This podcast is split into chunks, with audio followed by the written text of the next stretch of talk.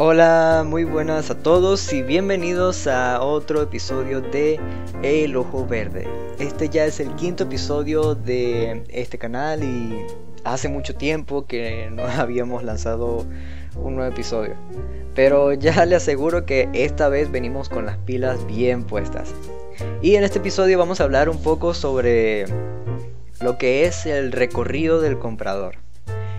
Eh, vamos a hablar sobre lo que es el recorrido, vamos a hablar sobre las etapas que conlleva y al final vamos a dar unos tips que de seguro le va a ayudar a aplicarlos bien en su negocio. Así que quédense hasta final porque esto va a estar buenísimo. Muy bien, hablemos un poco sobre lo que es. El recorrido del comprador proviene de la metodología inbound marketing.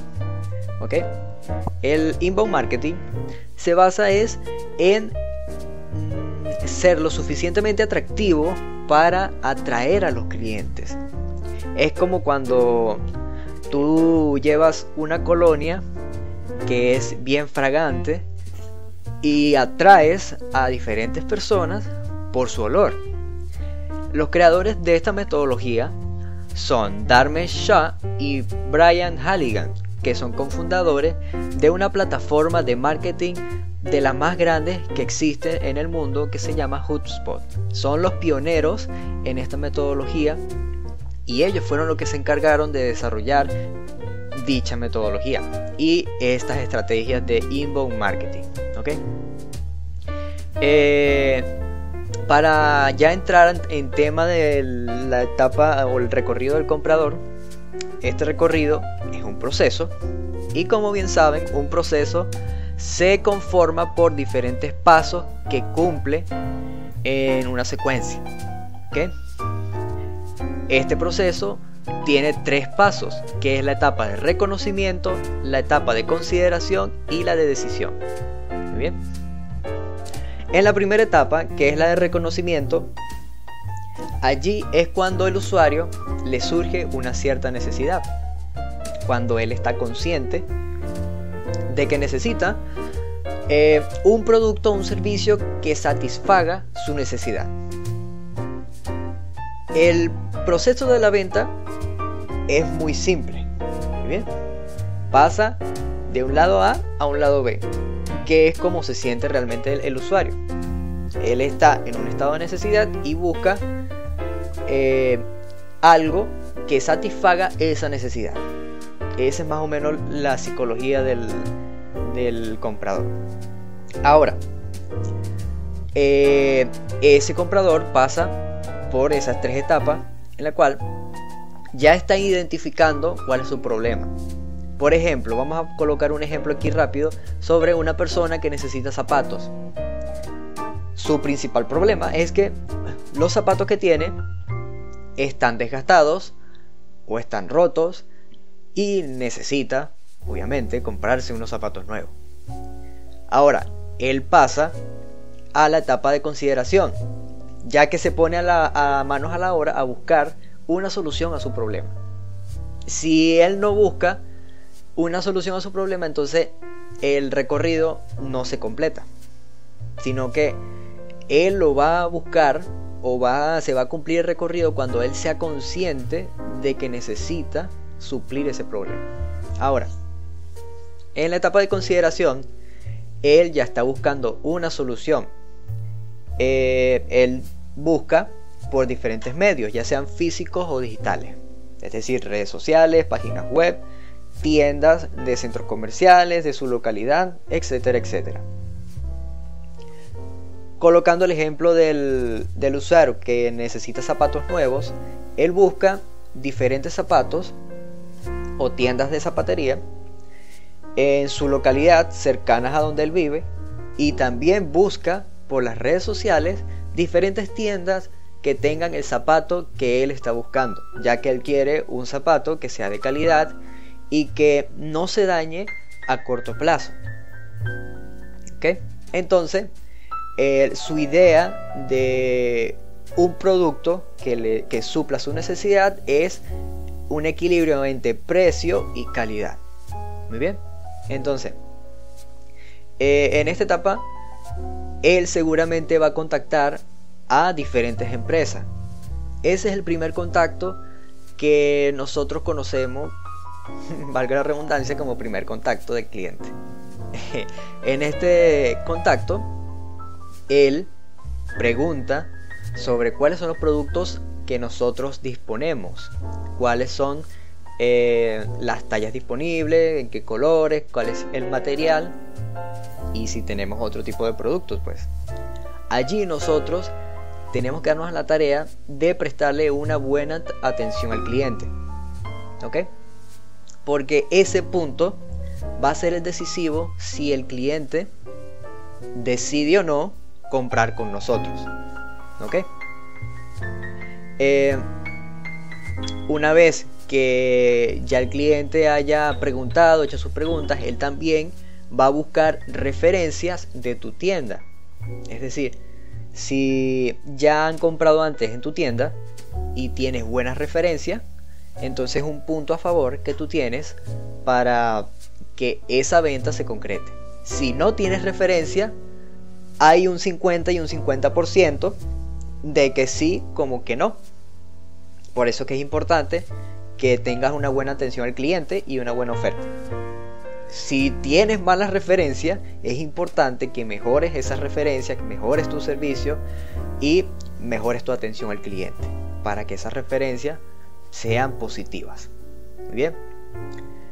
Una cosa muy importante y toma en nota es que siempre, cada vez que concreten una venta, siempre, repito, siempre, pídanle referencia a sus clientes sobre su producto o servicio.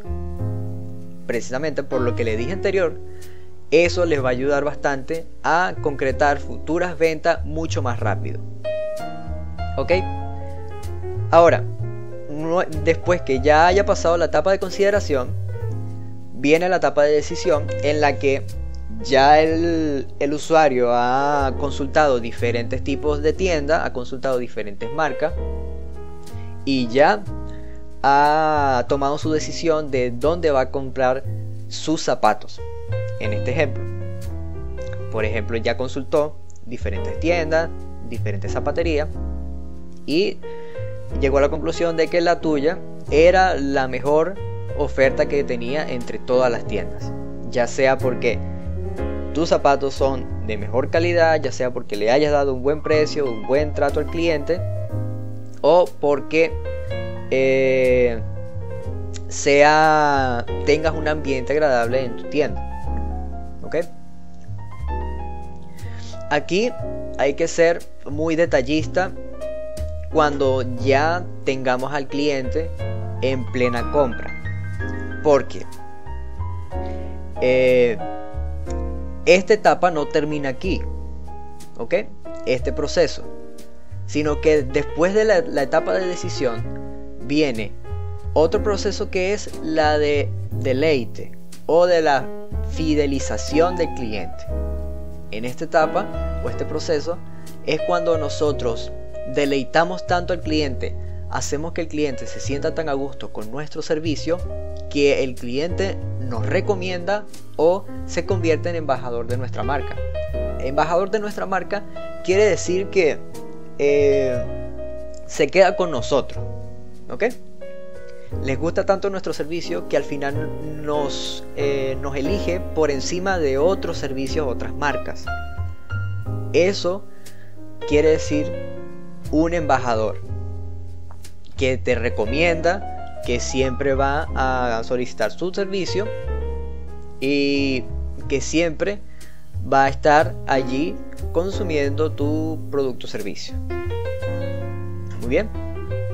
Entonces es muy importante dos cosas. La atención al cliente que se le dé y las buenas referencias que tenga. Anótenlo porque eso les va a servir bastante ayuda. Eh, ahora, ¿por qué es importante toda esta charla que les estoy dando sobre el recorrido del comprador? Por ejemplo, supongamos que tú tienes una peluquería y que tu público objetivo son mujeres que quieren sentirse femeninas y hermosas o simplemente quieren un cambio de look. ¿Ok? Por ello, la necesidad principal de este tipo de clientes es cambiar su apariencia o cambiar cómo luce. Esa es la necesidad principal de este tipo de clientes, que quieran que vayan a peluquería, que quieran arreglarse las uñas, que quieran este, peluquearse, como decimos coloquialmente. Y lo importante es comprender cuándo sucede esto. ¿Ok? Ahora, una de las posibles causas o de los posibles momentos en los que una mujer quiera cambiar su look es cuando hay un evento, tienen una fiesta, tienen este, un evento súper especial, graduaciones, bodas, etcétera, etcétera, porque es un día especial, tal vez es su cumpleaños, tal vez eh, tiene una cita, eh, ese tipo de cosas, o porque está pasando por una transición en la que ya tenía un cierto patrón y que quiere dejar algo atrás. ¿Ok? Es como, digamos que, sí, quiere traer un cambio a su vida. Entonces, eh, estas son una de, de las causas por las cuales las mujeres pueden llegar a tomar estos servicios. Si ustedes saben de algunas otras causas, porfa déjenmelo en los comentarios y así la sumamos a la lista. Eh, en este punto es muy importante esto que estoy diciendo porque aquí ustedes ya están conociendo realmente cómo se comporta su cliente. Esto va para cualquier tipo de servicio. El conocer cómo se comporta tu consumidor es importante para saber qué es lo que le vas a ofrecer, cómo se lo vas a ofrecer y cuándo se lo vas a ofrecer. Bien, ahora, una vez que ya, eh, ya sabes cómo se comporta, ya le lanzaste el anuncio, ya le lanzaste la promoción y esa cliente te contacta, ahí es cuando empieza el proceso de venta. Bien, las ventas no comienzan antes, comienzan después de que el cliente te contacta después de la primera vez. Bien, ahora, Allí ella seguramente te va a platicar qué tipo de look quiere para cambiar. A lo mejor te dice alguna técnica que quiere en específico, eh, que quieren otro tipo de servicio. Y eh, luego decide tomar una cita contigo para ir a, tu tienda o a tu salón de belleza y poder completar el servicio. A este punto ya cuando el cliente está en tu tienda, tu servicio siempre debe ser de calidad. Esto no es opcional. Siempre debe ser de calidad. Pero ojo, que siempre tenga que ser de calidad no quiere decir que tu servicio deba ser siempre perfecto. Porque si tu servicio es perfecto, entonces no se puede mejorar. Ahí ya estás matando el servicio completamente. Bien, entonces tu servicio tiene que ser mejor de lo que fue antes y mejor mañana de lo que fue hoy. Muy importante eso. Porque a veces por ser perfeccionista, querer que nuestro servicio sea perfecto, nos limitamos de una vez y ya nuestra creatividad hasta ahí llega. Entonces hay que romper esa barrera de perfección. Hay que equivocarnos y hacer que nuestro servicio siempre sea mejor siempre sea mejor que lo que fue ayer, que lo que fue hace una semana, hace un mes. Siempre dar pequeños pasos de mejora para que nuestro servicio cada vez sea mucho, mucho más óptimo. bien? Ahora, si tú consigues realmente que tu servicio sea de calidad y que le haya gustado a tu clienta, ella va a ser la muestra andante de que tu servicio es de calidad. Las mujeres seguramente le van a preguntar que en dónde se hizo ese cambio de look, les va a llamar la atención y allí es, como que tu publicidad ambulante. Entonces por eso es importante tener siempre un servicio de calidad a los clientes. Ya de cuánto le vas a cobrar, podemos hablar de eso en otro capítulo porque eso ya es harina de otro costal. Pero eh, sí es muy importante que, que tengan esto en mente, Siempre dar un servicio de calidad, sea lo que sea, ya sea producto o venda servicios profesionales, servicios digitales, etcétera, etcétera. ¿Bien? Entonces, eh, vamos a resumir todo esto que estamos diciendo en los pasos para que tú puedas aplicarlo en tu negocio. El paso número uno es define tus servicios posibles.